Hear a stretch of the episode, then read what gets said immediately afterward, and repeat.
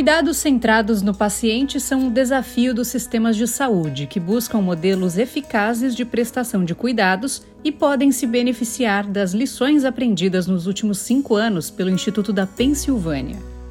O objetivo da instituição é fazer com que médicos unam esforços para melhorar os resultados e atender da melhor forma às necessidades dos pacientes. Cenário Relevante o podcast da CIS.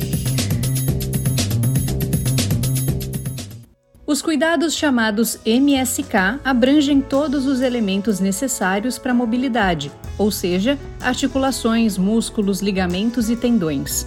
Porém, o diagnóstico acaba ficando nas mãos do paciente, a pessoa menos indicada para isso.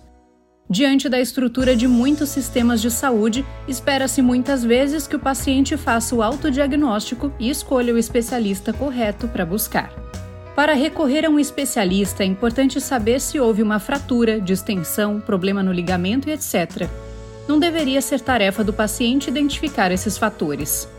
Por isso, o Instituto da Pensilvânia acredita em um atendimento holístico, com especialistas de todos os tipos espalhados por nove hospitais.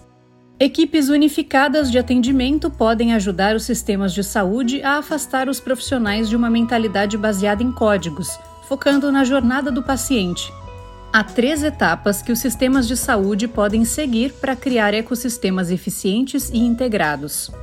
A primeira delas é a criação de uma experiência replicável que os pacientes valorizem. Para que o paciente siga o tratamento recomendado, é preciso que o sistema demonstre compromisso com a relação médico-paciente. Superar as expectativas do paciente começa com a escuta ativa e um plano de cuidado proativo bem estabelecido para atender às necessidades atuais e futuras. No início do atendimento, o paciente é apresentado às condições e ao conjunto de resultados que devem ser acompanhados ao longo do tratamento. Os médicos explicam o passo a passo e passam uma expectativa de resultados para o indivíduo saber em quanto tempo deve apresentar melhoras em questão de saúde. Vale ressaltar que, em caso de doentes crônicos, trata-se de um cuidado preventivo. Outros pontos positivos são otimização de recursos, fazendo com que o paciente gaste somente o necessário com exames e medicamentos. Com acompanhamento bem próximo do caso, os médicos são capazes de ajustar o tratamento conforme os primeiros resultados aparecem, evitando que medidas ineficazes tenham continuidade. Outra etapa é a de alavancar pagamentos agrupados para impulsionar a reforma dos sistemas de saúde, Unir todos os serviços envolvidos no atendimento e definir um custo faz com que o valor seja reduzido sem impactar na qualidade. Isso acontece porque torna possível fazer parcerias com fornecedores. A terceira fase consiste na utilização em escala de dados de resultados relatados pelo paciente. O objetivo final do cuidado baseado em valor é melhorar os resultados e reduzir os custos.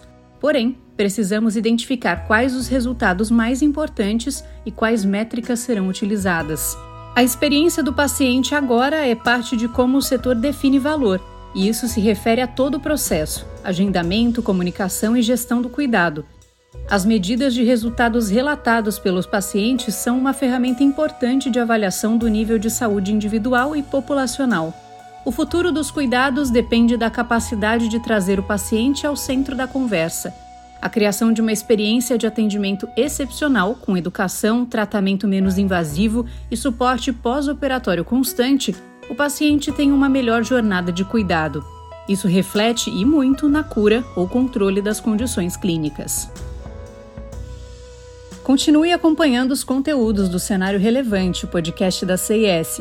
Siga a CIS no LinkedIn e acesse o nosso site csprojetos.com. Até o próximo episódio.